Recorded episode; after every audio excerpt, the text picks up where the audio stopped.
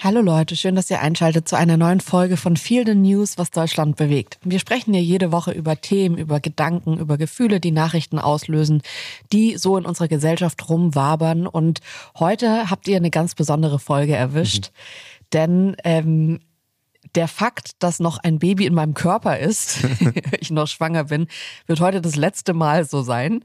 Und wenn die Folge dann rauskommt, ist unser Baby hoffentlich da und hoffentlich gesund und alles ist gut. Und wir dachten, wir nehmen das ein bisschen zum Anlass, ähm, mal kurz das politische Weltgeschehen ruhen zu lassen für eine Woche und uns ja eigentlich einem sehr großen Thema zu widmen, äh, dem man sich ja irgendwie dann oft widmet, wenn es so gegen Geburt oder so neues Leben geht, weil es so existenziell wird, und zwar Lebensweisheiten.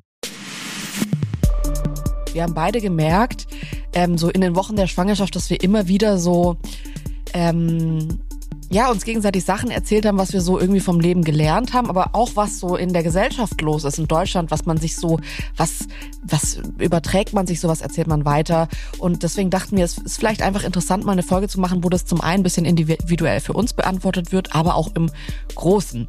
Und ähm, deswegen haben wir eigentlich bemerkt, dass man sich oft so an Sinnsprüche, an Lebensweisheiten oder so Mini-Erkenntnissen entlanghangelt und wollen genau darüber sprechen, wie einzelne scheinbar kleine Sätze unser Leben prägen können. Ja, und tatsächlich ist der Grund, warum wir die Sendung machen, nicht nur, dass ähm, unser drittes Söhnchen geboren wird, sondern weil wir häufiger festgestellt haben, dass es so quer durch die Gesellschaft auch eine gewisse Sehnsucht gibt. Und das haben wir auch bei uns festgestellt, so bestimmte Sachen endlich mal grundsätzlich zu klären, sowas zu erkennen, so ein Leitmotiv, so ein Leitspruch zu haben. Und weil wir das festgestellt haben schon vor einiger Zeit, haben wir begonnen, unsere Jahre auch so ein bisschen mit einer Zielrichtung, was wollen wir dieses Jahr machen? Wollen wir Gesundheit machen? Oder wollen wir uns auf die Kinder konzentrieren? Ähm, und dabei in der Diskussion darum haben wir dieses, diese, diese Mischung aus Lifehacks, Lebensweisheiten, Dinge, die man von der Großmutter gesagt bekommen hat, aber eben manchmal auch so kleine Erkenntnisse im Alltag, ganz prinzipiell so kleine Sätze und Erkenntnisse, die unser ganzes Leben prägen können. Das ist das, was uns heute intensiv interessiert.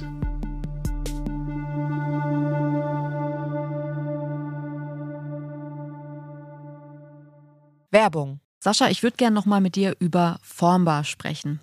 Wir haben uns unser wunderschönes Bücherregal bei Formbar designt, designen lassen und ich würde gerne heute nochmal ein paar Sätze über das Design verlieren, weil ich das wirklich so besonders finde bei Formbar, es sieht ein bisschen so aus, als hätten wir acht Leute in unsere Wohnung kommen lassen und die hätten das dann alles ausgemessen und entworfen und sich auch nochmal kreative Gedanken gemacht, weil dieses Möbelstück einfach am Ende so besonders aussieht. Ja, irgendwie hat man den Eindruck, da haben eine Innenarchitektin und der Schreiner tagelang zusammen dran gearbeitet. Es ist nämlich so, dass so rein vom Designaspekt, wir haben ja wirklich viele Möbelanbieter ausprobiert, man bei den allermeisten merkt, ah ja, das ist eins von der Sorte. Ne? Man kommt auch zu irgendwelchen Freunden, dann merkt man, ah, guck mal, die haben auch ein Regal von denen, die das dann äh, irgendwoher liefern. Und das ist nicht so bei Formbar, auch deswegen, weil man da in dem Konfigurator das alles ziemlich gut einstellen kann und da auch Designs drin hat, so vorgegebene Muster, die es woanders gar nicht gibt und die so ganz kleinteilig auch änderbar sind und personalisierbar sind. Das ist so eine richtige ein richtiges Designmöbel und das gefällt mir besonders gut. Ja, also ich finde, diese Einzigartigkeit macht Formbar schon aus. Und man muss auch dazu sagen, wir beide haben jetzt nicht das größte Händchen irgendwie dafür, ein Möbelstück von from scratch zu designen. Und wir haben es trotzdem hinbekommen, da ein wahnsinnig ästhetisches Möbelstück rauszubekommen. Und das finde ich halt so toll. Formbar übernimmt das alles. Also man hat am Ende wirklich das Gefühl, dass man da von mehreren Profis beraten wurde. Und auch wenn man alles selbst konfiguriert, ist es ja so, dass am Ende nochmal DesignerInnen von Formbar drüber sehen, was ich auch super entlastend finde, dass man nicht selbst irgendwie dann Angst hat, irgendeinen Fehler im Design gemacht zu haben, der einem dann erst auch beim Aufbau auffällt, weil man natürlich das nicht studiert hat oder Ahnung davon hat. Und gerade da setzt Formbar an und ihr kriegt wirklich, geht mal auf die Formbar-Seite, auch auf Instagram und schaut euch einfach an, was da für Ergebnisse rauskommen können und lasst euch inspirieren. Es ist wirklich einfach ein absolutes kreatives Paradies. Ihr könnt jetzt auf form.bar slash Herzensmöbel, also mit OE gehen und dort mit dem Code Herzensmöbel sagenhafte 30% Rabatt insgesamt bekommen. Äh, das gab es bisher so gar nicht und es lohnt sich tatsächlich, weil man am Ende ein wirklich sehr, sehr schönes Möbelstück zu Hause hat. Viel Spaß beim Ausprobieren. Werbung Ende. Ja, und warum machen wir diese Sendung? Also hoffentlich ist es auch für euch so, dass ihr mit überlegt, dass ihr uns vielleicht auch schreibt, würden wir uns sehr freuen, Lebensweisheiten oder Erkenntnisse, die für euch überhaupt nicht eingetreten sind oder an die ihr euch immer haltet und damit gut gefahren seid, weil es gibt ja einen Grund, warum sich die so durchgesetzt haben und die immer so über Generationen weitergereicht werden. Und ähm, ich, wir hoffen, dass es eine Sendung wird, in der wir alle gemeinsam uns mal ansehen, wie passiert das so, warum passiert das so. Es sind eigentlich so, ich sag mal, Soft News, die man so generationenübergreifend die ganze Zeit weitergibt, ohne dass es jetzt irgendwie ein Brennpunkt in der ARD wird, aber es sind ja oft trotzdem Erkenntnisse, wo man sagt, ma, hätte ich mir mal gewünscht, das früher gehört oder äh, gelesen zu haben. Und ähm, das war die Idee hinter der Sendung. Ja, lass mal starten, Sascha. Also grundsätzlich sind so Sinnsprüche ja uralt. Ja, das klassischste, das größte, jedenfalls im deutschen Sprachraum, ist, glaube ich, so Bauernregeln. Hast du irgendeine Beziehung zu Bauernregeln? Also ich komme ja wirklich direkt aus der Stadt, bin in der Stadt geboren, habe hier gar nichts am Hut gehabt. Das ist irgendwie eher anekdotisch. Aber du kommst ja vom Land. Ist da Bauernregeln irgendwas anders, irgendwie anders äh, konnotiert als in der Stadt? Also, um ehrlich zu sein, war es jetzt bei mir, ist es mir nur begegnet. Ich glaube, das ist dann nochmal wirklich anders, wenn man äh, Bauer oder Bäuerin ist. Wahrscheinlich gibt's da nochmal so extra Regeln für Tiere und Viehbetrieb und weiß ich nicht, Feldbewirtschaftung. Aber ich kenne es jetzt so vom Land, ohne auf einem Bauernhof aufgewachsen zu sein, eher für den Garten und so, dass man halt sagt, irgendwie, man darf erst die und die Pflanze nach Eisheiligen einpflanzen. Dann gibt's auch so ein paar noch so extra Sachen. Ich bin mir aber, um ehrlich zu sein, nicht sicher. Deswegen habe ich auch das nicht mit, mit in die Sendung reingenommen. Ich habe so ein paar Bauernregeln gefunden, wo ich mir dachte, ach cool, das ist noch voll in meinem Kopf. Und dann dachte ich mir aber so, ja, es hat aber auch immer so ein bisschen so ein Aberglaube-Charakter mhm. dabei. Und ich glaube, dass, also meine, meine Großmutter hat einen großen Garten gehabt und hat sich viel an diese Regeln gehalten und der Garten sah wunderschön aus. Ich kann dir jetzt aber nicht sagen, ob man dann nicht auch ein Stück weit wie bei anderen Hobbys eben auch, beim Fußball ist ja auch so, dass es Leute gibt, die sagen, ey, ich muss diesen Schal tragen, sonst gewinnt meine Mannschaft nicht. Weiß ich nicht, wie viel davon meine Großmutter gemacht hat, weil es wirklich ich sage es mal, wissenschaftlich evidenzbasiert ist und wie viele einfach nur, das gelingt mir halt gut so und ich glaube jetzt irgendwie so ein bisschen dran, dass die Primeln besser kommen, wenn ich dieses oder jenes mache. Ist dir irgendwie ein einzelner Spruch von deiner Großmutter noch im Kopf, den sie benutzt hat, um ihren Garten zu bewirtschaften oder irgendwas zu machen? Was meine Oma oft gesagt hat, ist, dass das gibt's auch in der Reimform und zwar ist der Winter kalt und weiß, wird der Sommer lang und heiß. ähm, meine Oma meinte immer, wenn es extrem ist, dann wird es auch im Sommer extrem. Wenn der Winter extrem ist, wird auch der Sommer extrem. Mhm. Und jetzt ich weiß ich jetzt nicht, muss ich ehrlich sagen, habe ich jetzt nicht die letzten zehn Jahre reingeguckt, aber wenn man jetzt mal so Klimaforschung sich ein bisschen auskennt, damit sich ein bisschen befasst, dann ist es ja gar nicht so falsch, was da gesagt wird. Und das ist eine Regel, die ist ja schon super alt. Mhm. Ähm, und ich finde es interessant, weil diese, also wahrscheinlich nicht kalter Winter, heißer Sommer, aber diese Wetterextreme, dass wenn es einmal extrem ist, dass es dann auch in anderen Bereichen extrem sein kann. Starker Wind, starke Böen, starke Kälte. Das habe ich schon auch immer wieder in den Nachrichten gehört, gelesen in den letzten Jahren. Und das ist, finde ich, interessant, weil dieser Spruch auf jeden Fall vor einem Verständnis von globaler Erderwärmung sich durchgesetzt hat. Ja, es gibt einen Mann, Klimatologen und Chef von einem Wetterdienst, Carsten Brandt heißt der, der hat ein Buch geschrieben 2019, Stimmen Bauernregeln wirklich? Und der hat super viele Bauernregeln genommen und hat sich das genau angeschaut auf einer wissenschaftlichen Basis. Die, die ich jetzt mal rausgesucht habe, äh, hieß auf trockenen, kalten Januar folgt viel Schnee im Februar. Ja, und dann hat er einfach tatsächlich die Wetterdaten sich genau angeschaut, für Deutschland vor allem, und hat dann geguckt, ob das tatsächlich in dieser Form stimmt. Und natürlich ist nichts von den Bauerregeln so wirklich 100 Prozent, außer meiner Lieblingsbauernregel, die heißt, ähm, kräht der Hahn auf dem Mist, ah. ändert sich das Wetter oder es bleibt wie es ist. Das ist eigentlich, ja, aber das ist natürlich irgendwie so eine, so eine kleine ironische Annäherung. Aber ähm, Carsten Brandt hat sich das genau angeschaut und hat tatsächlich herausgefunden, dass relativ viele Bauernregeln immer noch stimmen stimmen und dass manche Bauernregeln aber nur für bestimmte Regionen stimmen und aber auch ein nicht zu kleiner Prozent, er hat nichts von ganz genauen Prozentanteilen gesagt, gilt so nicht mehr oder treffen heute kaum noch zu. Die, die Formulierung fand ich interessant. Ich merke hier vor allem jetzt auch, um nur um ehrlich zu sein, das ist auch ein Punkt, der fehlt mir manchmal in Berlin. Ich habe in Berlin, ich checke mein Wetter nur noch mechanisch über die Wetter-App und ich bin so ein bisschen wetteraddicted und schaue deswegen irgendwie so jeden Morgen in die App rein. Ich habe aber gemerkt, auf dem Land, da spürst du Jahreszeiten anders, habe ich das Gefühl. Du siehst halt zum Beispiel, es gibt so eine Bauernregel, die heißt Nebel im Februar, Kälte das ganze Jahr. Ja gut, ich sehe in Berlin exakt nie Nebel, um ehrlich zu sein, oder sehr, sehr selten. Äh, wenn man jetzt nach Brandenburg rausgehen würde oder nach Süddeutschland, wo ich aufgewachsen bin, und da die Wiesen sieht und dann wirklich auch die Chance hat, mal morgens bei einem Kaffee, weil man halt nicht irgendwie drei Stunden fahren muss, bis man in der Natur ist, so Natur zu sehen, dann sind das alles so Sachen, wo ich das Gefühl hatte, ich war auf dem Land sensibler, was so ich hatte das Gefühl, vielleicht ist es auch wirklich eher ein Gefühl, als dass es jetzt ähm, irgendwie einen, nachweisbaren Hintergrund hat, aber dass man so weiß, bei einem Tag, wenn der eine Tag so ist, wie der nächste Tag wird. Mhm. Und hier in Berlin habe ich das gar nicht. Also ich habe das überhaupt nicht, dass ich dir sagen könnte, morgen wird super mild oder morgen regnet's. Und so ein bisschen so dieses, ah, das sieht nach Regen aus, ja gut, das wird wieder wegziehen, das Gewitter, da wird morgen der klare Himmel morgens sein. Das lebt man, finde ich, auf dem Land irgendwie mehr. Man schaut mehr einfach in den Himmel statt in das Handy, um das Wetter zu sehen. Weiß ich aber nicht, ob das gut ist. Und um ehrlich zu sein, ich lebe ja jetzt auch schon 13 Jahre nicht mehr auf dem Land. Also vielleicht ist, äh, lachen sich gerade die Leute tot, die auf dem Land leben und sagen, hey, wir schauen inzwischen auch alle in die App, weil es viel akkurater ist. Und wieso soll man noch irgendwie schätzen, wie morgen das Wetter wird? Ähm, aber ich finde es interessant und ich habe irgendwie auch was über für Bauernregeln. Mhm wie ist es bei dir? Ist es, weil du bist ja oft so, wenn es vor allem Richtung Bauchgefühl und Esoterik und irgendwie ja, man spürt, was geht, dann findest du es meistens ja, nicht so geil. Es ist natürlich so, dass außer meinem und natürlich auch deinem Bauchgefühl alle anderen Bauchgefühle totaler Quatsch sind. Das ist ja vollkommen klar. Das wissen, glaube ich, auch alle. Ähm, tatsächlich versuche ich so eine Balance zu finden zwischen Sinnsprüchen, nennen wir sie jetzt mal so Sinnsprüchen und Mottos und auch erklärten Zielen. Ähm, es gab ja eine ganz lange Zeit im Internet, teilweise auch immer noch, diese Motivational Quotes, wo so einzelne Sätze auf irgendeiner Kachel hochgehalten wurden. Das ist jetzt irgendwie bei TikTok in ein paar anderen Ebenen wieder total hip, so ganz kurze Sinnerkenntnisse zu veröffentlichen und dann, ah, das stimmt, also das ist es also. Also diese Suche, die kenne ich sehr gut.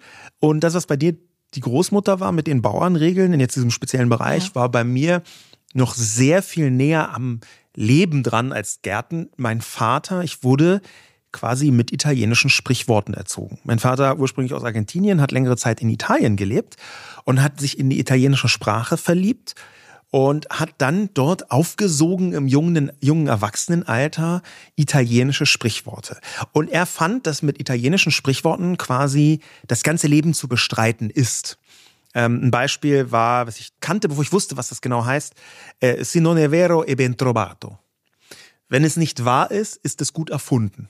Mm, okay. Und das hat er immer gesagt, wenn ich irgendwas erzählt habe, wo er so leicht dachte, das könnte auch nicht wahr sein. Also quasi, wenn man in einer bestimmten Phase seines Lebens ins Flunkern gerät. Ja. Mhm.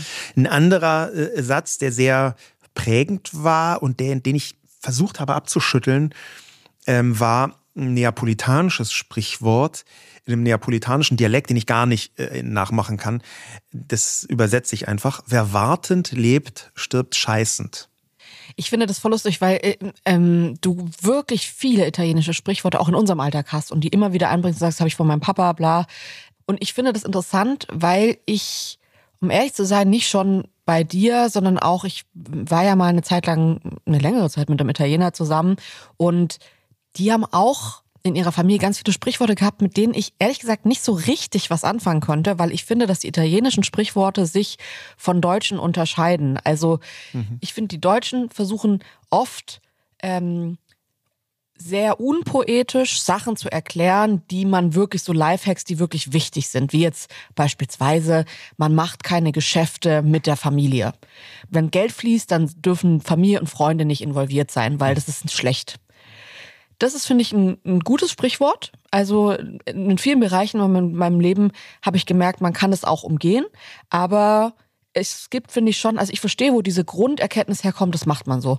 Und ich finde bei den italienischen Sprichworten, die sind oft, finde ich, schwer greifbar, mhm. weil dieses, wer wartend lebt, stirbt scheißend, das hört sich erstmal lustig an natürlich. Ja. Die sind oft viel poetischer, lustiger sprachlich, aber die Aussagekraft dahinter ist so ein bisschen so, dass man es immer noch auf sehr viele Situationen anwenden kann, ja. sage ich jetzt mal. Und das, was ich bei meinem Vater gemerkt habe, ist, dass es Unfug ist.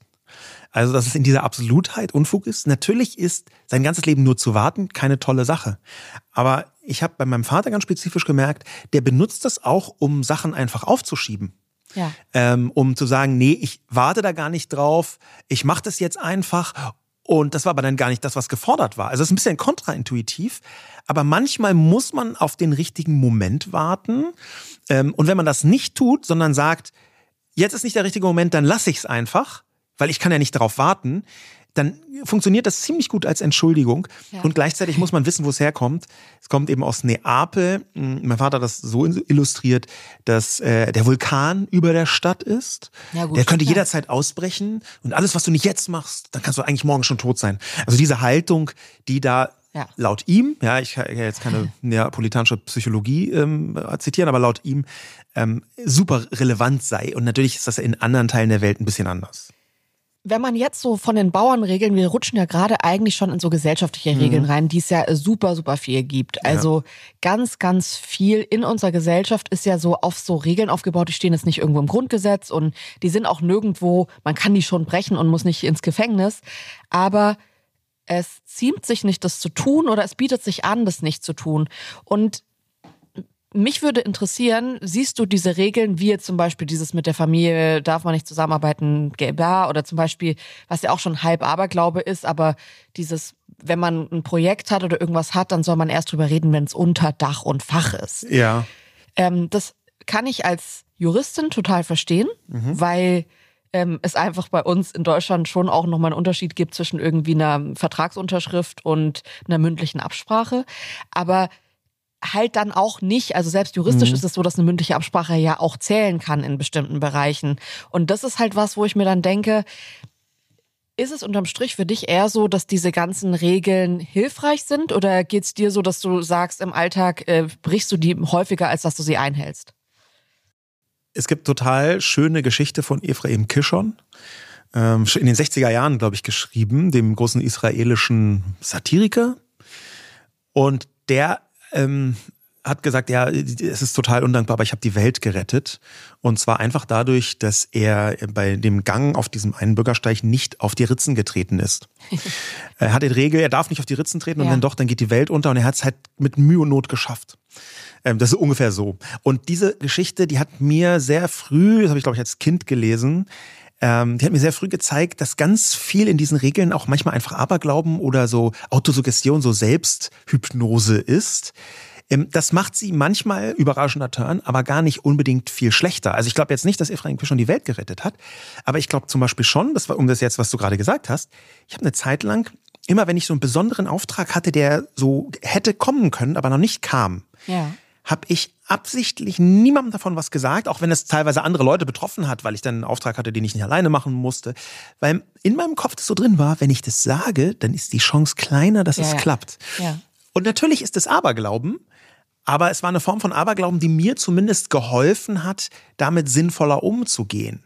Ja. Na, und ich finde, es ist halt nicht nur 100% Aberglaube, weil ja. jetzt die Situation, dass dann jemand erzählt, ja, Sascha sagt, das ist unter Dach und Fach und die Leute, die das dir dann vielleicht äh, vergeben wollen, sagen, ach, interessant, dass ja, der das schon so erzählt. Es sind ja auch dann Situationen, wo man sich denkt, oh, das hat ja einen Grund, warum man sich vielleicht auch ein Stück weit daran halten sollte. Ich finde interessant, dass du äh, dieses juristische Element eben mit reingebracht hast, weil daran habe ich so gar nicht gedacht.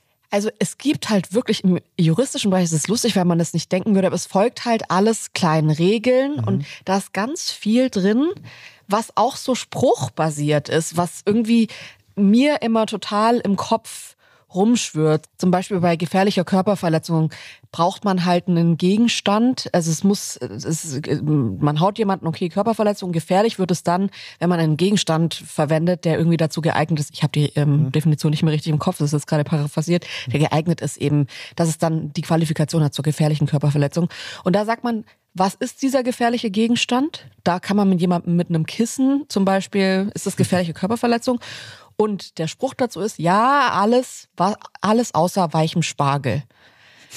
ähm, und wenn man dann dieses Bild vom weichen Spargel im Kopf mhm. hat, dann mhm. checkt man natürlich, gibt es auch Gegenstände, die jetzt nicht direkt eine Waffe sind, mhm. aber eben die dazu geeignet sind, jemandem viel mehr weh zu tun, ja. weil man halt diesen Gegenstand nimmt. Ah, okay. Und das, das ich kannte ich gar nicht übrigens. Weicher Spargel finde ich total interessant. Alles außer. Ja, ich finde es irgendwie lustig, weil das sind oft so, ja, so halb lustige Sachen. Also ich glaube, Juristen und Juristinnen finden es lustiger als die, der Rest der Menschheit. Aber es gibt dann immer so Weihnachtsvorlesungen oder so in der Uni, wo dann über sowas gesprochen wird, mhm. über so besondere Fälle, die dann zu besonderen Regeln geführt haben. Ja. Und ich mag das irgendwie. Ich finde, das sind im Alltag manchmal ganz erfrischende, ja, so Eselsbrücken, die ein trockenes Thema nicht mehr ganz so mhm. trocken machen. Und das finde ich auch im Alltag, weil das, was du sagst, stimmt ja. Es ist ja nicht so, dass man sich sonderlich damit schadet, wenn man sich daran hält, auch wenn man mhm. weiß, es ist ein bisschen Aberglaube und ein bisschen Quatschi dabei. Ja. Ähm, wenn man Sprache mag und so jetzt nicht irgendwie von Gott geleitet durch den Alltag geht, dann finde ich schön, sich manchmal von anderen Ideen der Menschheit leiten zu lassen. Und das ist es ja am Ende. Es sind einfach äh, Sprüche, die ja so für so viele Menschen so sinnig waren, dass sie sich verbreitet haben. Ja. Ich, ich glaube, so, so eine Verbreitung von solchen Sprüchen, die folgen halt einem ganz alten Wunsch, einer Sehnsucht, irgendwie das Leben zu meistern. Deswegen erneuern die sich ja auch immer, weil das ja immer an, anders funktioniert. Und diese ganz alte Sehnsucht, die war lange zum Beispiel von solchen Institutionen oder Ideologien wie Religion äh, sehr eindeutig geprägt. Ja, also die zehn Gebote, ja, die sind ja auch Sinnsprüche im weiteren Sinn, beziehungsweise Gesetze, die äh, zum Teil geschriebene Gesetze sind und zum Teil äh, würde ich ja nicht sagen, dass man gesetzlich dazu verpflichtet ist, seine Eltern äh, zu ehren. Aber diese Sehnsucht nach Regeln, die ist ganz alt, weil man, wenn man so vor dem Leben steht als Person, manchmal Schwierigkeiten hat.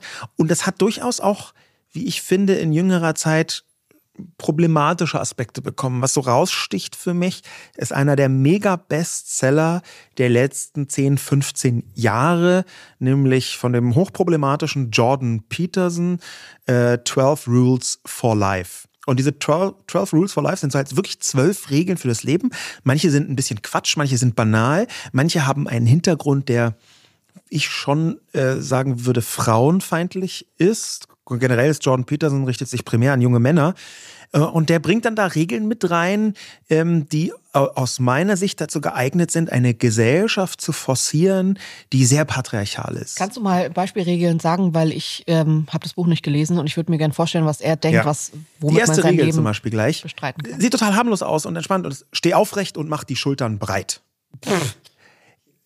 Ja, das ist das ist so, ein, natürlich gleichzeitig, ja genau, das ist so ein Prep-Talk. Und natürlich richtet sich diese Form von Prep-Talk, steh aufrecht und Schultern breit, die hat gleich so einen Athletenfokus, der, der formuliert es ja auch sehr, nicht nur jetzt aus, das sind ja jetzt nicht einfach zwölf Regeln und fertig ist das Buch, sondern der ganze Kontext, der dahinter ist, geht in die Richtung seiner äh, Philosophie, die im Prinzip heißt, Männer sind die Ordnung, Frauen sind das Chaos und die Ordnung muss das Chaos bändigen. Also gibt es einen, einen riesigen okay. Rattenschwanz von aus meiner Sicht sehr, sehr toxischen Regeln. Ähm, und ein paar sind aber auch so total, also läuft ja eine Katze über den Weg, dann streichle sie. Ja, weil denkst okay, cool, das ist also die zwölfte Regel des Lebens. Na, da sind nun keine, der wollte zwölf abgeben, da sind nun keine mehr eingefallen. Also ja, das ist, ähm, es ist tatsächlich, also tatsächlich ist, sind jetzt die Regeln erst dann, die meisten sind so banal, aber die Regeln sind tatsächlich erst dann wirklich so toxisch, wenn man sieht, wie die Philosophie von Jordan Peterson aussieht. Ja, und das, das ist aus, aus meiner Sicht aber, dass das Buch so mega erfolgreich war, dass es eine ganze Generation von jungen Männern zumindest zum Teil geprägt hat. Das halte ich nicht für zufällig, sondern das ist genau diese Sehnsucht. Man möchte doch so gerne Regeln haben. Ja, und ich glaube auch, da ist ja viel drin, wenn ich jetzt gerade an dieses aufrechte ähm, Stehen oder Gehen mhm. denke. Das ist ja was, wo man auch sagt, ja, okay, das bringt schon was. Also ist ja nicht so, dass man sagt, okay, das ist alles völliger Bullshit und das mit der Katze streicheln ja. zeigt ja irgendwie so ein bisschen, okay, sei zu deinem Mitlebewesen, auch wenn es eine Katze ist, in Anführungszeichen kein Mensch, äh, liebevoll und nimm das wahr und so. Da mhm. sind ja schon so Punkte drin, wo ich sagen würde, ja, das denke ich mir oft bei diesen Live-Coaching-Sachen, die sind ja nicht völliger Quatsch. Mhm ich finde es nur schwierig, wenn das verkauft wird als so ein, wenn man sich daran nicht hält, dann ist man kein Mensch, dann hat man nicht gelebt. Ja. Ähm, und ich verstehe, dass es für Leute, die überhaupt keine Ahnung haben, was sie vom Leben wollen, wer sie sein wollen, wie sie sind, ähm, ich glaube, für die ist es eine interessante Inspiration, das kann ich mir vorstellen.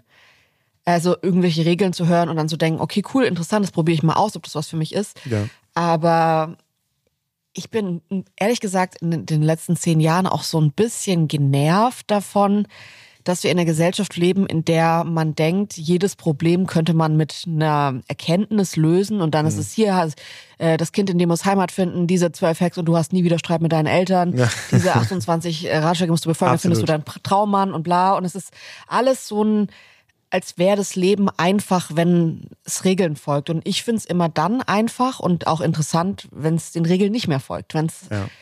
ja, wenn es ein bisschen Chaos ist. Ja, da, interessanterweise ähm, war das auch, was du gerade formuliert hast, einer der großen Kritikpunkte, also neben diesem ähm, inneren frauenfeindlichen Geseier, was da immer durchschwimmt und durchsticht, ähm, war einer der großen Kritikpunkte nicht nur, dass man extrem breit interpretieren kann, was diese Regeln genau bedeuten, ja, ähm, sondern auch, dass sie in einer Weise banal sind, dass du dich daran halten kannst, dann fühlst du dich besser, aber hast keine von den Problemen tatsächlich adressiert. Ja. Also dann, äh, ja, cool, dann streichelst du die Katze, wenn sie über den Weg läuft, aber was bedeutet das ganz konkret? Das geht ja nicht immer und manchmal aber doch. Tatsächlich sich nicht drum zu kümmern, was dahinter steht, aber auch irgendwie, ich glaube, einer meiner Lieblingsratschläge, um das jetzt auch abzuschließen, weil so, das, ich halte das jetzt für, für auch ein bisschen merkwürdig, dieses, also vorsichtig gesagt, merkwürdig und schwierig, diese ganze Philosophie dahinter. Aber meiner Lieblingsratschläge ist, ähm, räum erst mal dein Zimmer auf, ehe du die Welt kritisierst.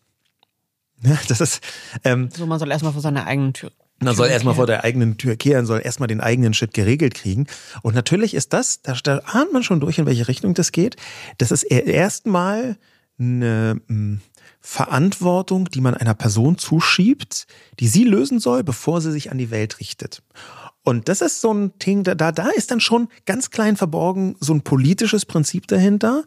Nämlich, du hast gar nicht das Recht, die Welt zu kritisieren, solange du selber nicht alles in Ordnung gebracht hast. Das bedeutet aber gleichzeitig, dass wenn du unter strukturellen Problemen leidest, die du gar nicht selber aufräumen kannst, Ja. die du gar nicht selber äh, richtig hinkriegen kannst, dann darfst du dich nicht beschweren. Ja. Das ist das, was dahinter steht. Und da merkt man wieder, ah, der will eigentlich mit diesen Regeln, aber dass die Welt anderen so Seite- bleibt, wie sie ist. Wenn er so toxic ähm, Männer äh, vor allem adressiert und Ja. also bei denen würde ich mir manchmal wünschen, dass die zuerst ihr Zimmer aufräumen, bevor die irgendwas ins Internet reinschreiben. Ähm, ich finde, aber äh, auch da wieder ist es ein Tipp, wo man ja irgendwie versteht, wo es herkommt, aber es ist natürlich einfach Bullshit, das Leben in zwölf Regeln einzuteilen, zu denken, dass es das wäre. Jule, tatsächlich ist ja aber eigentlich das, was mich am meisten interessiert, das, was du rausgefunden hast als Lebenserkenntnisse, als Lifehacks, als Mottos, als so kleine Sätze, die dein Leben geprägt haben. Manchmal sprechen wir darüber, aber ehrlicherweise haben wir da noch nicht intensiv drüber gesprochen, über solche Sätze. Nee, und ich freue mich jetzt auch drauf, weil wir beide so gesagt haben, okay, wir werden uns das so in der Sendung auch ein bisschen unsere Weisheiten erzählen. Ähm, das ist natürlich ein persönlicher Teil, aber das sind ja Weisheiten, die jetzt nicht nur irgendwie von uns kommen, sondern die für uns irgendwie funktioniert haben oder gar nicht funktioniert haben. Und das ist jetzt, also mit, mit dem, eigentlich ist es ein Lifehack, mit dem ich anfangen will, weil der mir einfach so viel Nerv erspart hat, dass ich jetzt mal wirklich sagen muss, den gebe ich gerne an euch- weiter, auch wenn ich jetzt die Statistik wahrscheinlich ein bisschen versauen werde für mich. Und zwar hat sich Mehmet Oz, ein Mediziner von der Columbia Uni- University, ähm, mal mit der amerikanischen Gesundheitsreform Sharecare befasst und hat genau in diesem Zusammenhang mit dieser Befassung eine kleine Studie gemacht, wo er eben rausfinden wollte, welche Toilette ist in Mehrkabinentoiletten, wenn man irgendwo so reinkommt in öffentlichen Toiletten, die sauberste, statistisch. Und ich habe das einmal gelesen und seitdem denke ich jedes Mal, wenn ich auf eine öffentliche Toilette gehe, daran und in den meisten Fällen fahre ich sehr gut damit. Welche ist es? Jetzt bin ich mega gespannt. Ja, es ist nämlich, und es hat mich auch sehr überrascht, nicht die am weitesten weg von, vom Eingang ist, sondern die nächste. Also Kabine 1 ist statistisch die sauberste Kabine, weil, also seine Erklärung dahinter war, die kann ich verstehen, auch wenn ich es ganz anders gedacht hätte. Ich hätte gedacht, die erste ist die dreckigste, weil es der kürzeste Weg ist. Ja. Ähm, tatsächlich ist es aber so, dass da so ein Urinstinkt von Menschen reinkickt, die am weitesten vom Eingang weg, also am stillen Örtchen Mhm. und in dem Fall dann die letzte Kabine, ähm, Ah, so am Feng- liebsten sind. Ein Feng Shui-Argument quasi. Was Ja, ein Feng Shui-Argument, aber eigentlich ja auch so ein, also Urinstinkt-Argument von, ich will halt meine Ruhe haben, wenn ich Ah, auf Toilette okay. gehe. Ähm, und ich habe das schon so oft überprüft und ich finde das echt interessant, weil ich mir auch immer dachte, na ja, aber die mittleren Kabinen müssten ja eigentlich auch nicht so beliebt sein, weil links und rechts von dir Leute zu haben tendenziell ist ja nicht so schön. Ich nehme aber wirklich aufgrund dieser Studie immer die erste Toilette und sie ist in vielen Fällen wirklich sauber. Sauber auf eine Weise, wo du denkst, da Mhm. Sauberer fehlt bei den anderen zumindest. schon das ähm, Klopapier, was ja dann oft auch ein Indiz dafür ist, okay, das Klopapier wird bei allen einmal aufgefüllt, aber bei der ersten ist es immer noch da, okay. ähm, ich habe mir echt überlegt, ob ich das jetzt sagen soll hier, aber Man muss, man Ähm, muss sein Wissen auch man- teilen. man muss also sein Wissen auch das, teilen, genau. das beste äh, Wissen. Äh, Vor allem kannst du es ja auch mit mir teilen, weil ich bin ja in dem Kontext eher keine Kon Konkurrenz für dich. Aber auf jeden Fall werde ich jetzt mal die ersten benutzen. Ich würde sagen, bei den Pissoirs ist es eher eine soziale Fra äh, Angelegenheit der Auswahl. Sauberkeit, dadurch, dass du das eher nicht Ja. berührst, spielt ja nur eine mittelgroße Rolle. Also man e- möchte sich nicht ekeln, aber das geht schon. Und dann das möchte man halt voll nicht gerne nebeneinander stehen. Ja, das heißt, wenn jemand ganz links steht, dann geht man automatisch ganz rechts hin. Genau, versucht so viel Ja. wie möglich. Und das ist ein awkward Moment, wenn man merkt, okay, äh, jetzt sind jeder, jeder zweite ist belegt, jetzt muss man so zwischen zwei Leute. Ja, okay. Naja, das ist an. Hast du schon mal jemanden gehabt, der sich dann direkt, du standst ganz links und es hat sich jemand direkt neben dich hingestellt, obwohl man so die ganze ähm, Bandbreite gehabt hätte? Ähm, also außerhalb von Etablissements, wo klar ist, dass das aus ganz anderen Gründen passiert, habe ich solche Toilettenerlebnisse noch nicht äh, Ja, unmittelbar gehabt. Naja. Was ist deine Erkenntnis? Oder hast du, Interessanterweise- ich bin gespannt, hast du eher so Ratschläge oder Live? Du bist kein Lifehack-Typ eigentlich. Ich bin ein Mittel-Lifehack-Typ. Also ähm, gerade mein ADHS habe ich halt mit so einer Form von Lifehack auch in den, in den Griff bekommen. Das habe ich schon mal hier im Podcast erzählt. Ohio, das Prinzip, only handle at once. Also mach nie Sachen Ja. äh, äh, anfangen und dann für später übrig lassen. Es geht immer schief.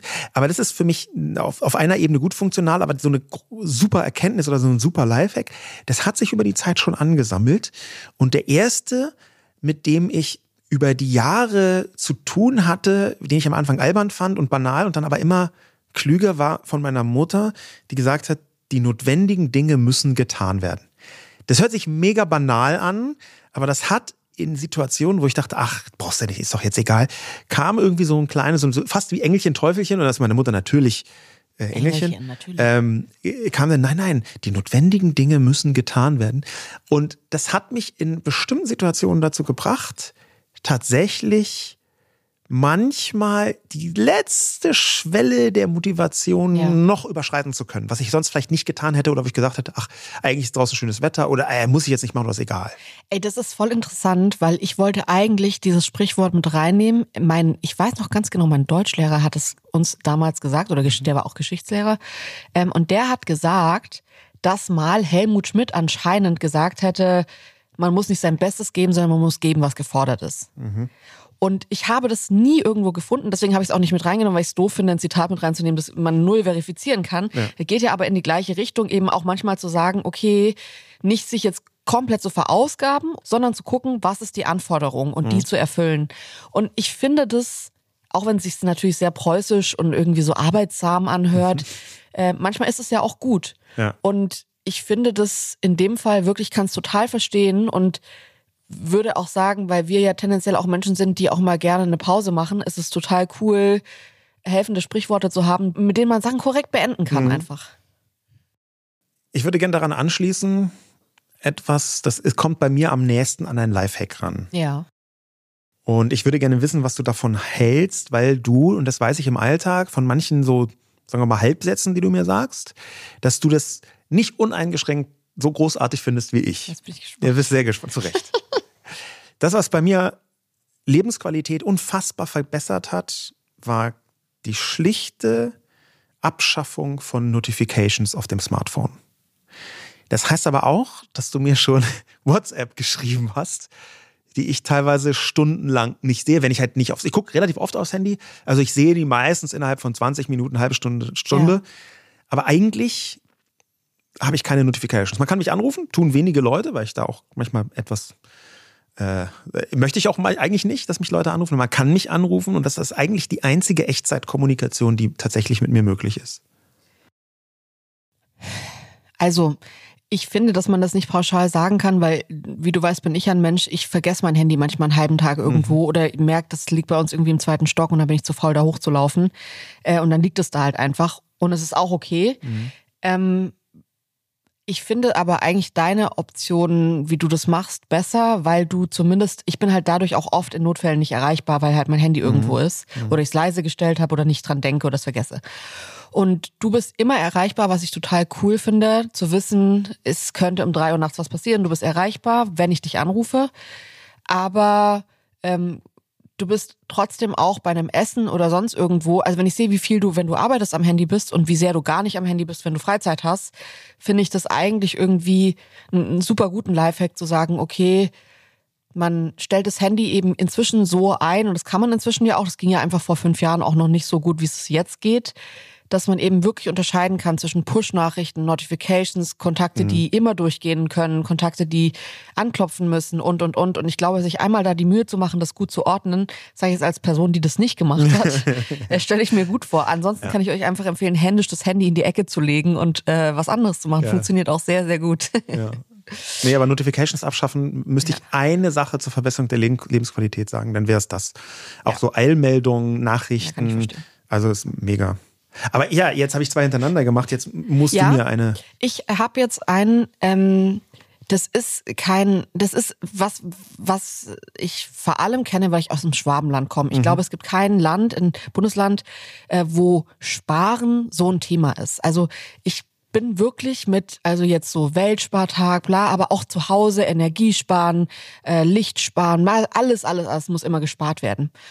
Und ich weiß nicht, mir war das schon als Kind, ähm, habe ich diese, diese Mentalität nicht richtig verstanden, weil ich finde, auch zwischen Sparen und Geiz ist dann oft so eine, ich sag mal, schwammige Grenze, die dann überstrichen wird, wo man dann immer wieder auch sieht, dass die Leute wirklich komische Sachen machen, weil sie denken, sie sparen noch, aber dabei sind sie halt einfach geizig, weil sie sich da so in so ein Mindset reindenken.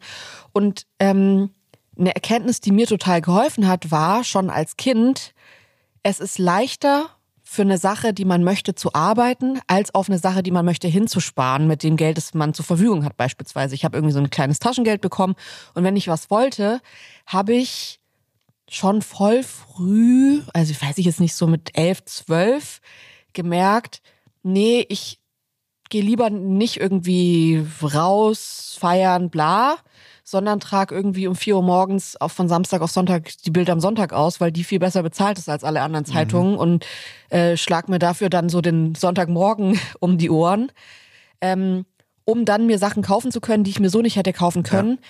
Mein Bruder hingegen war voll der Sparer, der hatte immer Geld, weil er gut gespart hat. Ich würde aber sagen, dass ich im Schnitt sogar mehr Geld hatte, weil ich es mir selber verdient habe, weil dieses Verdienen-Element finde ich fast hebeliger, mhm. in Anführungszeichen, als das Sparelement. Das finde ich, das finde ich super spannend. Und zwar ja nicht nur, weil das auch mit Selbstständigkeit zu tun hat, was wir ja ähm, auch haben, wo man ein bisschen besser skalieren kann, wie viel arbeitet man, wie viel ja, arbeitet ja, man nicht. Ja, nicht, nicht nur, lass mich das mal ausführen, weil ich, ich finde, das ist nämlich auch eine Sache, ähm, zum Beispiel Zeit nehmen. Das muss ja nicht mhm. nur Geld sein. Mhm. Also es kann ja auch sein, dass man sagt, wir verplempern jetzt mal einen Samstag damit, eine große Sache zu erarbeiten oder zu machen und wir feiern das ab, statt immer eine halbe Stunde unter der Woche dafür zu haben. Und ich weiß, es gibt viele Menschen, die sagen, es funktioniert aber für mich so besser, mhm. all good. Aber meine Erkenntnis für mich war, ähm, lieber aktiv mal eine Sache zu entscheiden und zu sagen, das will ich jetzt, das brauche ich jetzt oder was weiß ich, das habe ich vor und dafür nicht zu sparen, sondern extra Freiraum zu, zu nehmen und den dann zu zelebrieren, finde ich persönlich besser, ähm, weil dieses Spargefühl, dass man dann jede Woche mühsam ernährt sich, bla. Es gibt ja ganz viele Sprichworte, die in diese Richtung gehen, dass man eben sagt, okay, immer mhm. so ein bisschen was zur Seite legen an Zeit, an Geld, an was auch immer und dann geht's schon. Ja. Ich finde, das nimmt einem auch manchmal so diese großen Feuerwerke der Freude im Leben, die mhm. man ähm, äh, es ist, finde ich, einfach ein bisschen extremer, wenn man das andere macht. Und ich mag das Extreme da irgendwie lieber als diese Abstotter-Variante. Interessanterweise gibt es einen TikTok-Trend, ähm, der durchaus auch, den kann man zweifelhaft betrachten auf viele Arten und Weisen. Aber die Generation TikTok in den Vereinigten Staaten, zum Teil auch in Deutschland inzwischen, ähm, die kennt diesen Begriff Side Hustle, also Nebenbeschäftigung, ja. mit der man dann versucht, noch zusätzlich was zu verdienen. Und dann werden von Millionen total ultrasmarten Menschen äh, Rezepte erklärt und gesagt und gezeigt, wie man in 17 einfachen Schritten im Dropshipping oder als Amazon-Händler oder als irgend, also ja. wirklich, es gibt ein paar interessante Sachen dabei. Die Mehrheit ist so an der Grenze zwischen seriös und totalem Quatsch. Und es gibt aber auch natürlich lustige Sachen. Und, und dieses Side-Hustle, das erinnert mich so ein bisschen daran. Ähm, eine Erkenntnis bei mir stammt wiederum von meinem Vater und ist in diesem Fall ähm, auch ein Sprichwort. Ich weiß nicht, ob argentinisch woher kam oder äh, italienisch. Aber da würde ich erstmal, bevor ich sage, was das mit mir gemacht hat, gerne deine Reaktion wissen, nur auf dieses Sprichwort. Das heißt, man muss den Regenschirm aufspannen, bevor nein. es regnet. Scheiße, ich habe das gleiche. Oh nein, war echt? Oh, ich habe, man muss das Ass in den Ärmel stecken, um es aus dem Ärmel ziehen zu können. Okay. Ist das das Gleiche? Nee. Ah, nee, das nee. ist so ein bisschen vorausschauend und meins ist so ein bisschen preparing. Den Regenschirm aufspannen, bevor es regnet, ist. Nee, ich finde, es geht aber in die gleiche Richtung. Es geht halt in diese Prepping, man muss halt vorbereitet sein, Richtung. Ja, ja, ja. ja. Es, ja, es ist so, so halb. Interessant. Also, was, ja, hältst du von Regen, ja? was hältst du von Regenschirm aufspannen, bevor es regnet? Also du weißt ja, dass das ein Streitthema bei uns ist, dass ich finde, Regenschirme sind einfach die sinnloseste Erfindung der Welt, weil wenn es richtig stark regnet, muss man sich eh irgendwo unterstellen und ich finde es immer nervig, einen Regenschirm dabei zu haben. Äh, und du nimmst den oft mit. Ich finde, es passiert sehr selten, dass ich dann unter deinen Regenschirm muss. Eigentlich ist es erst einmal passiert. ähm, und ich bin deswegen auch so bildlich, weil es ist eine Metapher, aber es ist ja eine Metapher, die man auch mal kurz so, schon das Bild funktioniert für mich nicht.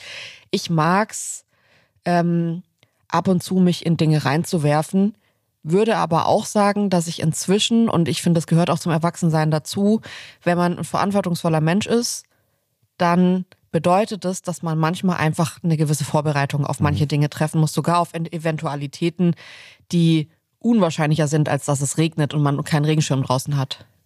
Ich habe dieses Quote, man muss den Regenschirm aufspannen, bevor es regnet, einsortiert in der Kategorie Halbquatsch.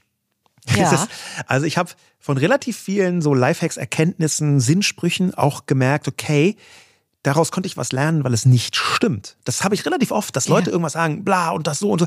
Dann, das stimmt nicht. Und dann lerne ich aber trotzdem was, wenn es nicht stimmt. Und da würde ich sagen, das stimmt so halb. Also auf der einen Seite bin ich schon jemand, der versucht, sich vorzubereiten. Inhaltlich ganz oft, organisatorisch gelingt es mir jetzt nicht immer, um es so äh, auszudrücken. Aber natürlich ist dieses Aufspannen, bevor es regnet, ist deswegen auch, auch ein bisschen auf der Quatschseite, vielleicht genauso zur Hälfte, weil das halt sehr leicht möglich ist, dass man sich komplett verfranst in ja. der Vorbereitung von der Abwehr von Krisen, die nie kommen. Also der Regen steht ja hier für eine Krise. Du musst dich ein bisschen auf die Krise vorbereiten und du kannst dich auf alle Eventualkrisen 10.000 Jahre lang vorbereiten und dann äh, ist es wirklich wieder so, wer wartend lebt, stirbt einfach scheißend. Tatsächlich ja muss man, neige ich eher dazu, mehr Regenschirme aufzuspannen, als eigentlich notwendig ist. Ja, und ich finde es auch in der Beziehung gut, das machen wir beide bei uns gegenseitig, aber es finde ich auch gut, dass die andere Person manchmal sagt, ja, und was ist, wenn es regnet und wir keinen Regenschirm dabei haben, so ist doch nicht schlimm. Ja. Und, oder was ist, wenn das halt wenn man da was vorbereitet und dann trifft es gar nicht ein. Und manchmal hilft es ja dann auch, dass wir beide sagen, ja, stimmt, das ist eigentlich überhaupt nicht schlimm, was ich auch gut finde, mhm. weil ich finde, gerade mit Kindern, könnte man sich den ganzen Tag auf 100.000 Eventualitäten vorbereiten. Ja. Und ich finde, es lohnt sich nicht richtig, außer, und das führt jetzt gleich zu meinem Lifehack, okay. ähm, wenn man eine Überraschung hat. Also ich finde nämlich das Ass im Ärmel, mhm. das man reinstecken muss, um es aus dem Ärmel zu ziehen, das hat ja auch was mit Vorbereitung zu tun. Man muss sich vorbereiten auf eine Eventualität, dass man sich ein Ass aus dem Ärmel zieht. Man muss sich, darf sich auch nicht verfranzen, da dürfen nicht zu viele Asse mhm. im Ärmel stecken. Aber manchmal gibt es Situationen, wo das echt cool ist. Und das habe ich von dir gelernt. Du bist oft so, dass ich dann sage, oh fuck, jetzt haben wir das nicht dabei. Und du sagst so, nee, klar, das habe ich eingepackt. Und das sind dann die kleinen Asse im Alltag, wo ich denke, wenn man die halt gar nicht hat, kann man auch machen. Aber ich finde es auch cool, manchmal so Situationen zu haben, wo man sich denkt, um Gottes Willen, und dann hat man das einfach. Also ich sage jetzt mal Beispiel, Kinder im Auto, Stress. Ich habe so eine Kiste gebaut, ähm, die haben wir immer im Auto, da sind so kleine Bilderbücher drin, ein paar Snacks. Mhm äh, bisschen Schokolade, Kuscheltiere, Schnuller. Diese Kiste braucht man irgendwann. Und wenn man sie gar nicht braucht, ist egal, dann steht die halt einfach so in der Mitte da so rum. so gibt es, finde ich, ganz viele so Alltagssituationen, wo es einfach cool ist, kleinere oder vielleicht manchmal auch größere Asse und Überraschungen aus dem Ärmel zu ziehen und die vorzubereiten. Also ich habe eine diebische Freude daran, wenn das wirklich, wenn man das dann richtig aus dem Ärmel zaubern kann. Und da rede ich wirklich von zaubern, weil das ist nicht mehr ziehen. ähm, ich würde gerne noch ein Quote einwerfen, das ich von dir gelernt habe, das ich total gut finde. Ich glaube, ich habe es ja auch schon mal hier im Podcast gesagt, aber ähm, es ist für mich so wichtig und zwar von E.E. E. Cummings, der ist ja ein ähm, amerikanischer Dichter und Schriftsteller und der hat mal gesagt, There's some shit I will not eat. Ja. Und du hast mir das mal gesagt und das hat mir so eingeleuchtet und das ist jetzt, glaube ich, auch der Geschlechterunterschied, der Sozialisierungsunterschied zwischen Mann mhm. und Frau, den ich total merke. Ich merke, dass ich in ganz vielen Alltagssituationen so devot bin und dann denke, oh, nee, ist okay, äh, ist alles nicht so schlimm und so. Und dann Jetzt im bloß Nachhinein, keinen Stress machen. Bloß keinen Stress machen, bloß nicht zu laut sein. Und es führt dazu, dass ich manchmal A, in so einem vorauseilenden Gehorsam so bin, weil ich denke, ich muss so sein, es wird von mir erwartet.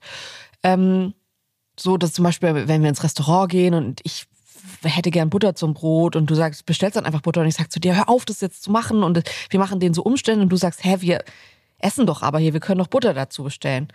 Und das ist so ein kleines Beispiel jetzt, aber ich finde, das gibt es auch in größer. Und sich ein bisschen mehr zu sagen, ist ja kein Shit, wenn man keine Butter bekommt. Also so, ja, certain shit I won't eat und dann äh, bekommt man keine Butter im Restaurant. Aber ich finde, es fängt in so kleinen Bildern an und es geht natürlich in was Größeres rein.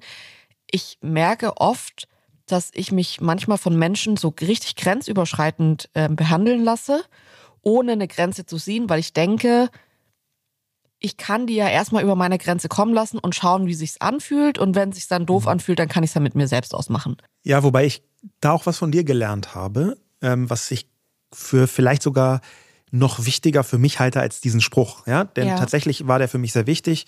Ähm, ich hatte den erinnert als There's a certain shit I won't eat, aber das ist ja, ja mit Sam. Ja. Ist, ist, Hast du immer so gesagt, aber ich habe jetzt immer nur mit Sam. Sam ja, nee, es ist auch mit Sam das, das, das Original.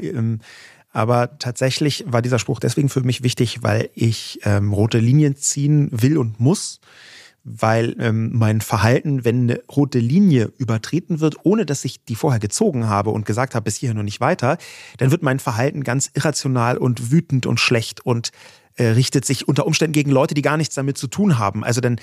dann äh, äh ich crazy dann nicht aus, aber dann warte ich irgendwie drei Stunden und schreie halt irgendjemanden an, der gar nichts damit zu tun hat. Das passiert äh, leider. Ja. Und um mich davor auch zu schützen, ist es wichtiger, dass ich diese Grenzen ziehe. Es gibt ein Aber. Und dieses Aber ist, das habe ich eben von dir gelernt, dass ich meinen Kippschalter des Dagegenhaltens, den muss ich als Grauzone betrachten. Eigentlich ist dieses Certain Shit I Won't Eat, das war bisher immer so, jemand überschreitet die rote Linie und dann schalte ich komplett in den Attacke, Gegenattacke, Verteidigungs, hier geht's keinen Schritt weiter, ähm, Modus, der auch wirklich nicht angenehm ist und wo ich sehr offensiv auch dagegen halte, sodass Leute manchmal so richtig äh, äh, zurückweichen und denken, huch, was passiert denn hier? Und da zu denken, na, gibt es vielleicht auch eine positive Deutung oder eine neutrale Deutung von dem, was der Typ oder diese Frau da gerade ja. gemacht hat? Und nicht sofort zu sagen, hier ist meine Grenze überschritten worden, ich mache nicht nur zu, sondern ich gehe zum Gegenangriff über. Ja da habe ich viel von dir gelernt, weil es, und das musste ich einfach mit der Zeit zugeben, auch da steckt, glaube ich, viel Geschlechtererkenntnis äh, drin, weil es tatsächlich so ist, dass wenn man nur ein bisschen Benefit of Doubt gibt, also nur ein bisschen sagt, das könnte hier unter Umständen auch anders gemeint sein als äh, aggressiv gegen ja. mich gerichtet, dann erkennt man im Nachhinein mindestens jede zweite Situation, die ich früher eindeutig für eine Attacke gehalten hätte, ist in Wahrheit keine, sondern irgendwas anderes. Ja. Und da habe ich viel von dir gelernt, weil es letztlich, wenn du rote Linien ziehst, dann gerätst du, ist es zwar sich richtig und sinnvoll, aber du musst dir im Klaren darüber sein, dass du manchmal in Situationen äh, gerätst, die nicht geil sind. Ja? ja, das sehe ich auch, wobei ich jetzt wirklich an, ich sag mal, die Momente denke, die dann für mich nicht gut sind, mhm. weil die Menschen so krass die Linie überschritten haben und ich das niemandem gesagt habe ähm, dass ich mich dann schlecht fühle und ich denke, hey, ich habe mich gerade selbst verraten. Ich hätte mhm. ein bisschen besser für mich einstehen sollen. Und dieses, there's some shit I won't eat, ist ja auch wichtig. Some oder certain sind ja beides einfach äh, Worte, die nicht sagen, da ist kein Shit, den ich jemals mhm. essen werde. Also schon von dem zu sprechen, muss man ja sagen, okay, gut, man könnte in dem Bild ja auch sagen, nee, das mache ich niemals. Aber ich glaube, das für sich zu ziehen und das muss jeder Mensch machen. Ähm, aber da habe ich total gemerkt, das hilft mir für mich manchmal zu sagen, nee, das, das geht gerade hier ja. zu weit und ich möchte das auch verbalisieren. Ich möchte jetzt nicht so tun, aus Höflichkeit, aus Freundlichkeit, als wäre hier gerade keine Grenze überstritten, während mir Menschen Grenzen überschreiten und mich dabei ganz genau beobachten und äh, sehen, wie das ist. Und ich merke, für mich war die Erkenntnis eher, manchmal heilt es auch, zu ja. sehen, dass es gar nicht schlimm ist, äh, zu sagen, das möchte ich nicht. Ich möchte äh, dazu passend eine wissenschaftliche Untersuchung einwerfen aus Schweden von Jong Jinju. Ähm, die Umea University, ähm, die äh, hat ähm, Daten in einer Studie ausgewertet von 10.311 Erwachsenen, bisschen mehr als die Hälfte, 54 Prozent männlich, der Rest ähm, weiblich äh, oder divers zwischen 19 und 86 Jahren alt. Also wirklich einmal quer durch die erwachsene ja. Gesellschaft. Und diese äh, Untersuchung, die hat gar nicht viel mehr getan, als rauszufinden, die Lebensmottos von Leuten, welchen Kategorien sind die denn zuzuordnen? Also welchen Zielen? Ah, okay. Und da habe ich die ersten drei rausgesucht, die häufigsten Ziele von Lebensmottos, die häufigsten Kategorien und Ziele von Lebensmottos. Rate mal das erste. Gesundheit. Nein. Was? Ja. Das erste deutet vielleicht auch schon ein bisschen in diese Richtung hin, die du gerade beschrieben hast. Ich weiß nicht von welcher ah, ja, Seite. Gut, okay, man muss ja auch sagen, es ist nicht das Tatsächliche, sondern es ist die Antwort, die Leute geben, wenn sie gefragt werden, was ist dein Lebensmotto? Dann denkt man ja nochmal anders drüber nach. Dann sagt man nicht Gesundheit, sondern man sagt Glück. Das am häufigsten kategorisierte Lebensmotto war Ausdauer. Was? Ausdauer. Ja. Also Schweden, muss man dazu sagen, aber Hä, eben aber Ausdauer. Was, was, Ausdauer im sportlichen Sinn, oder? Nee, Ausdauer im Sinne von aushalten dass du äh. nicht so schnell auf, also die Flinte ins Korn werfen. Nicht, nicht vorschnell die Flinte ins Korn werfen. Ist so ein klassischer Ausdauer-Lebensmotto-Ansatz. Ja, das ist auf Deutsch okay. in diesem Fall. Durchhalten. Ja, irgendwie Durchhaltevermögen. Äh, an zweiter Stelle war äh, Hoffnung. Oh, das finde ich aber schön. Finde ich auch nachvollziehbar.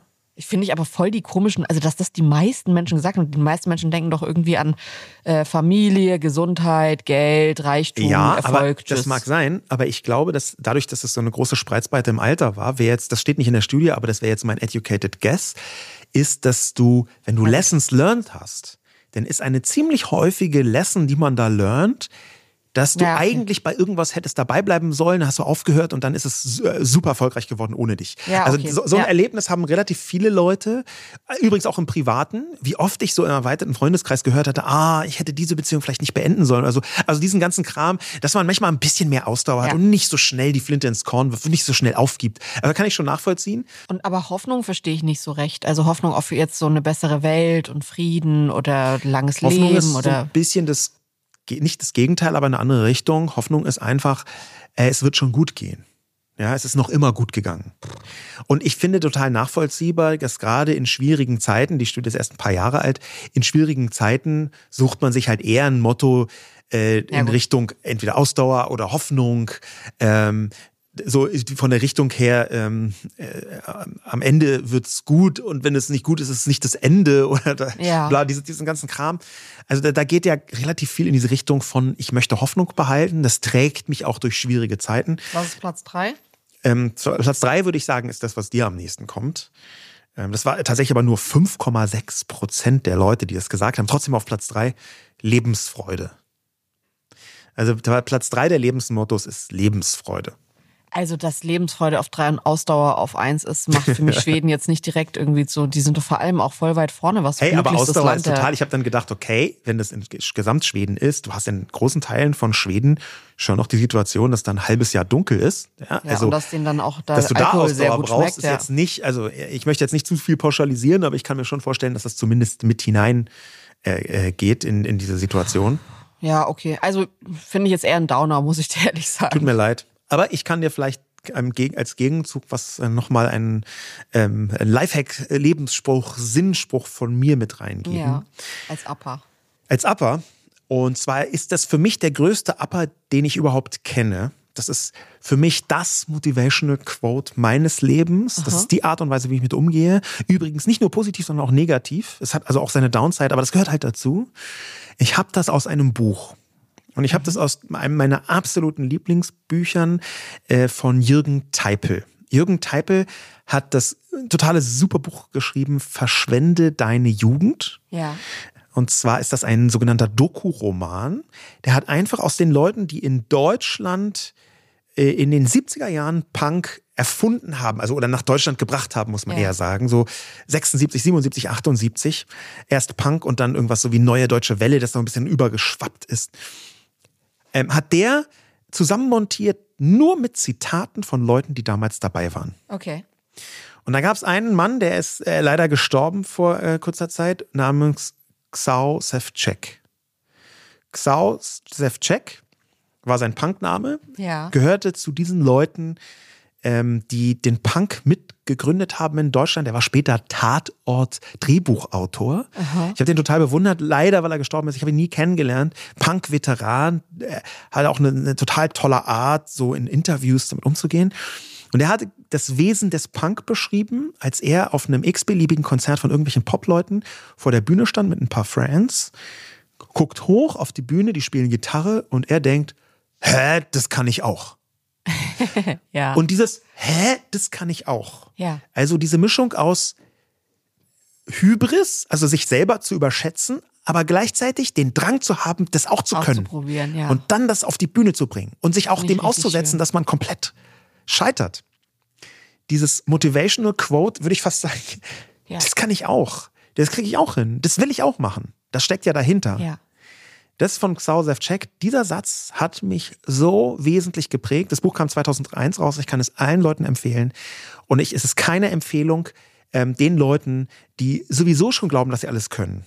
ähm, noch mehr zu machen. Äh, was? Gehirntransplantation ke- kein Problem. Mach kann ich nur mit links mit verbundenen Augen. Sondern es ist eher genau die Leute, die denken, das ist doch an der Grenze zum Unseriösen. Immer ja, aber nur an der Grenze. Gibt es was, ey, ganz kurz, wenn wir jetzt da mal einmal, Ja. das würde mich jetzt interessieren, hast du so eine Sache, von der du weißt, eigentlich du kannst es nicht, als Stichwort Hirntransplantation, aber du denkst dir so innerlich, ich könnte es schon. Hast du das? Also so eine, wo du selbst schon weißt, okay, das ist, also es ist eine absurde Selbstüberschätzung, aber Ja. bei was hast das du das? ist, das ist eine Vision. Du, du darfst jetzt lachen, aber du darfst mich dafür nicht verachten. Bitte, bitte, bitte. Weiß es nämlich noch gar nicht. Ich denke immer, es kommt irgendwann der Zeitpunkt in meinem Leben, da habe ich viel mehr freie Zeit zur Verfügung. Und dann lerne ich so eine Musiksoftware und schreibe einen total geilen Song. Und ich weiß, dass ich kein musikalischer Mensch bin. Ja, also ich bin so an der Grenze zu komplett unmusikalisch. Ich kann nicht besonders gut singen. Ich kann kein Instrument wirklich. Ich habe so ein paar. Und das ist jetzt nicht, ich bin jetzt keiner von den Leuten, die können äh, perfekt Klavier spielen, halt nicht wie Igor Levit, aber super Klavier spielen und sagen, ach, ich kann eigentlich kein Instrument. Ja. Das ist bei mir keine falsche Bescheidenheit. Ich bin wirklich an der Grenze äh, zum musikalischen ähm, Analphabetismus. ja. Aber tatsächlich ist in meinem Kopf irgendwie so, ich könnte ein Lied hervorbringen. Und das ist genau der Moment, wo, weil ja auch dieses, hä, das kann ich auch, äh, weil es ja aus der Musik kommt von äh, Xau Sevcek. Ja, wobei das ist jetzt ja nichts, also jetzt, wenn du es nicht schaffst, ist es nicht, sag mal, hast du nicht noch irgendwas so, wo es wirklich nicht gut wäre, wenn du das machst und du denkst, aber du, du könntest es schon machen? Ich habe ähm, im Abitur Mathematik gehabt, Ja. habe es auch relativ gut gemacht und dann dachte ich in der Uni, da kann ich ja eigentlich auch, auch weiter ein paar Mathematikkurse belegen. Und dann kam ich irgendwann zu, das ist eigentlich trivial sagen jetzt alle mathematisch Begabten, die uns zuhören, dann kam ich irgendwann zu Folgen und Reihen. Ja. Und bei Folgen und Reihen bin ich einfach komplett ausgestiegen. Ja, also irgendwelche Binominalgeschichten und irgendwelche äh, absurden, also, habe ich alles geschafft, habe ich alles hingekriegt. Und es gab einen Moment, da bin ich komplett ausgestiegen in Mathe. Und vor mir selber ist es halt immer noch der, die Erzählung, war auch eine schwierige Zeit, muss ich mich einfach nochmal reinfuchsen. Eigentlich kann ich das. Ja. Ah. Ja, ja, ja. Und ich würde jetzt aus der Erfahrung heraus sagen, das ist Ja. nicht 100%ig wahr. Also da wäre jetzt mein, hä, das kann ich doch auch, das ist wahrscheinlich sehr falsch. Okay, also ich finde es richtig gut, da sieht man schon, was du für ein überlegter und bescheidener Mensch du bist und dass du auch deine, deine Fähigkeiten gut einschätzen kannst, weil das sieht man jetzt an meinen zwei Dingen, die ich schon immer denke, dass ich die perfekt könnte. Ja. Nee, nicht perfekt, aber ich denke mir so, es wird niemand merken, dass ich es eigentlich nicht kann. Und ich muss die eine Sache, weil ich so sehr glaube, dass ich das kann, das ist mein Traum, das auch mal auszuprobieren. Ähm, in einem, und jetzt wirst du gleich wissen, was es ist, Flugsimulator. Weil ich bin der festen Überzeugung und ich muss mir richtig aufpassen, mhm. wenn, ich sag mal, ich in einem Flugzeug in der Luft bin und die sagen durch, ist ein Pilot oder eine Pilotin an Bord, weil der beide Piloten, Pilotinnen haben einen Herzinfarkt bekommen, die sind jetzt irgendwie passed out und jemand muss das Flugzeug landen. Ich würde warten, ob sich jemand meldet schnell. Mhm. Wenn sich niemand meldet, ich würde den Job machen und ich glaube, ich würde es gut machen. Ich sag's dir ehrlich. Ich und ich muss, ehrlich, ja. ein, ein, ein ah. Freund von meinem Vater hat so einen Flugsimulator, der also da kann man hingehen und kann sich halt so einen Tag lang, ich glaube, das ist auch für Piloten, die das halt trainieren. Und ich will da hingehen und er soll nichts sagen und ich will mich einfach hinsetzen und einmal zeigen, wie ich den Vogel landen kann, weil ich aus irgendeinem absurden Größenwahn denke und ich weiß, dass ich, also ich weiß, ich, ich kann es nicht, habe mich nie damit mhm. beschäftigt, mich interessieren die Videos nicht, wie man, welche Knöpfe man drückt. Ich glaube einfach, dass es das so automatisiert ist, dass ich das Ding sanft auf dem Boden landen könnte. Mhm. ähm, und das Gleiche, aber da merke ich, dass ich, also das, da würde ich mich jetzt nicht melden. Ich würde mich auch bei dem anderen nicht melden, keine Angst. Leute. Ich würde schon denken, dass ich es nicht kann. Aber ich würd, äh, Bist du sicher? Ich bin äh, ich, also wenn sich niemand meldet, ist es ja auch, also wieso? Wenn es dann nur Leute probieren, die keinen Plan haben, dann kann ich es ja auch probieren, denke ich mir. Also wenn man eh nichts mehr machen kann. Du siehst mich schweigen. Ja, okay. ähm, ja, du siehst so ein bisschen, ich will Zustimmung haben für meinen Plan. Ähm, und das Zweite, wo ich mir auch einfach sicher bin, dass, es, dass ich das gut hinkriegen könnte, ist ein Luftröhrenhalsschnitt. Okay, jetzt sind wir in einer Situation, wo ich gerne einen abrupten Themenwechsel hinkriegen wollen würde. Ich ja. ähm, habe äh, den Gedanken gehabt, dass wir mit etwas Unterhaltsamem, Positiven, eigentlich fast Lustigen schließen, was trotzdem einen tieferen Ausblick gibt. Ja, ich ähm, habe aber noch möchtest. einen letzten Hack. Also. Oh ja, dann gib, gib auf noch einen Hack und dann machen wir den Ausklang, weil ich glaube, der funktioniert total gut. Ich wollte unbedingt, ich habe überlegt, ob ich einen äh, Familienhack mit reinnehme, weil da gibt es total viel. Oder mhm was ja neben Lebensfreude meine zweite größte Leidenschaft ist, ist Butter und Kochen. und ähm, es gibt ultra viele Küchenhacks, die wirklich praktisch sind, mhm. finde ich. Aber ich wollte jetzt einen nehmen, den man wahrscheinlich noch selten irgendwo gehört hat und der einem wirklich, finde ich, weiterhilft. Und zwar, wenn man kocht, um jemanden zu beeindrucken, ob das jetzt bei mhm. einem Date ist oder die Mama oder irgendwie ein Abendessen mit Freunden, dann darf man niemals so kochen, als würde man für sich selbst kochen, nämlich mit ähm, Fett und Salz und Zucker so vernünftig umzugehen, sondern mhm. man muss immer komplett unvernünftig kochen. Mhm. Das machen Restaurants meistens so. Das ist lustig, weil ich glaube, dass wenn mehr Menschen verstehen würden, wie viel Butter in manchen Soßen drin ist und wie viel Zucker da drin ist, dann würden sie weniger in Restaurants gehen. Und ich finde es irgendwie toll, wie unverfroren KöchInnen ähm, das machen und mhm. einfach sagen, hier ist meine Soße und ihr werdet die alle perfekt finden und ihr werdet immer traurig sein, wenn ihr zu Hause die Soße nachkocht, weil es wirklich gar nichts mit der Soße im Restaurant zu tun hat. Und ich finde, wenn man für andere Leute kocht, dann muss man richtig auf die Kacke hauen. Und ich weiß, es gibt auch irgendwann wird es zu salzig, zu süß und zu fettig, aber ich sag mal, da ist eine große Spannbreite dazwischen, die einen überraschen würde, ich, ich sag mal einfach nur ein 50-50 Kartoffelbrei mit 50% Butter, 50% Kartoffeln. Mhm. Das würde man sich nie zu Hause so machen. Macht euch das einmal zu Hause und probiert es und erinnert euch an die ganzen tollen Restaurantbesuche, die ihr schon hattet. ähm, und das ist so ein Lifehack, den ich wirklich praktisch finde zu wissen. Das macht man ja auch nicht jeden Abend, sondern das macht man für einen besonderen Abend und dann selbst auch die Freude dran zu haben, zu wissen, komm, heute kommt irgendwie der Löffel Zucker mehr rein oder das Salz wird nochmal hochgeschraubt und ähm, wir denken nicht an Cholesterin oder an irgendwelche anderen Werte. Und wenn man jetzt nicht gerade für Karl Lauterbach kocht, ähm, der ja bekanntermaßen einfach Salz wirklich äh, komplett auf die Blacklist gesetzt hat, dann äh, glaube ich, macht man die Leute ja. viel, viel glücklicher. Und das finde ich ist das Ziel. Da fällt mir gerade äh, zwischendurch ein, ähm, von Jack Palminger weiß ich ein Paul Bocuse-Zitat, die drei Geheimnisse der französischen Küche sind Butter, Butter und Butter. Ganz genau. genau. Ähm, das, womit ich gerne vielleicht schließen wollen würde, ist ähm, tatsächlich hat auch mit dem Titel zu tun. Meine liebe Co-Autorin und Freundin Katrin Passig führt seit 20 Jahren eine öffentliche Liste Lessons Learned. Also was habe ich im Alltag gelernt? Und da gibt's ganz so spezifische Sachen drin, zum Beispiel über Spezialgebiete wie Vorträge halten, ja, dass man ja. bestimmte Sachen vorher absprechen muss, über Bergsteigen, was man alles macht. Also wirklich so Ach, cool. Über diese teilweise sehr private Lessons Learned Liste hat sie aber schon mehrmals Artikel geschrieben, zum Beispiel in der Neuen Zürcher Zeitung.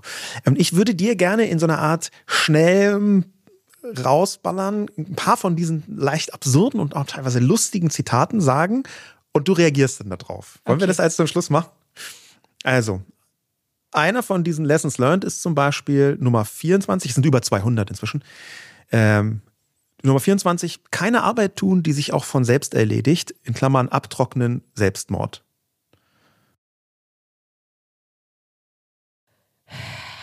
Nee, gehe ich gar nicht mit, weil das Gefühl von einer sauberen Küche ist viel, viel mehr wert, als dass man äh, zwei Minuten abtrocknen gespart hat. Außerdem ist Abwaschen der Abfuck und nicht abtrocknen. Ja, bin ich äh, auf genau dem gleichen äh, Level. In Nummer 68, die meisten Fehler sind offensichtlich, sieht man nichts, sucht man an der falschen Stelle. Ah, oh, das finde ich cool. Den finde ich gut. Ich, äh, ist das vielleicht was, was sich nur klug und total richtig anhört, aber es gar nicht ist? ist das nee. Ja? Manchmal, wir haben manchmal so Situationen, wo ich ganz crazy, man kann es ja auch umdrehen, den Fehler suche und manchmal ist einfach keiner da oder der ist wo ganz anders. Und ich finde das tatsächlich hilfreich, weil man das manchmal, wenn man so ein Mensch ist, der eher misstrauisch ist oder eher irgendwo denkt, man sie übersieht was, dann finde ich, ist es total gut, auch manchmal zu sagen, okay, nee, da kann es anscheinend nicht sein, weil es stimmt schon, ich bin manchmal viel überraschter, wie offensichtlich die Sachen waren und ich die nicht gesehen habe, als dass die jetzt super versteckt waren, wie ich es ursprünglich dachte nicht an Metadiskussionen teilnehmen. Nummer 162. Wahlweise auch Meta-Metadiskussionen. Ja, sollte man befolgen, macht man nie. Ja. Oder oft nicht. Ja, das ist leider auch. 211, auch interessant. Wenn bei einer Party oder irgendeiner gesellschaftlichen Situation die Leute schon am frühen Abend im vermeintlichen Spaß Dinge sagen wie Frauen reden ja immer nur über langweilige Sachen, kann man gleich gehen, es wird auch mit mehr Alkohol nicht besser werden.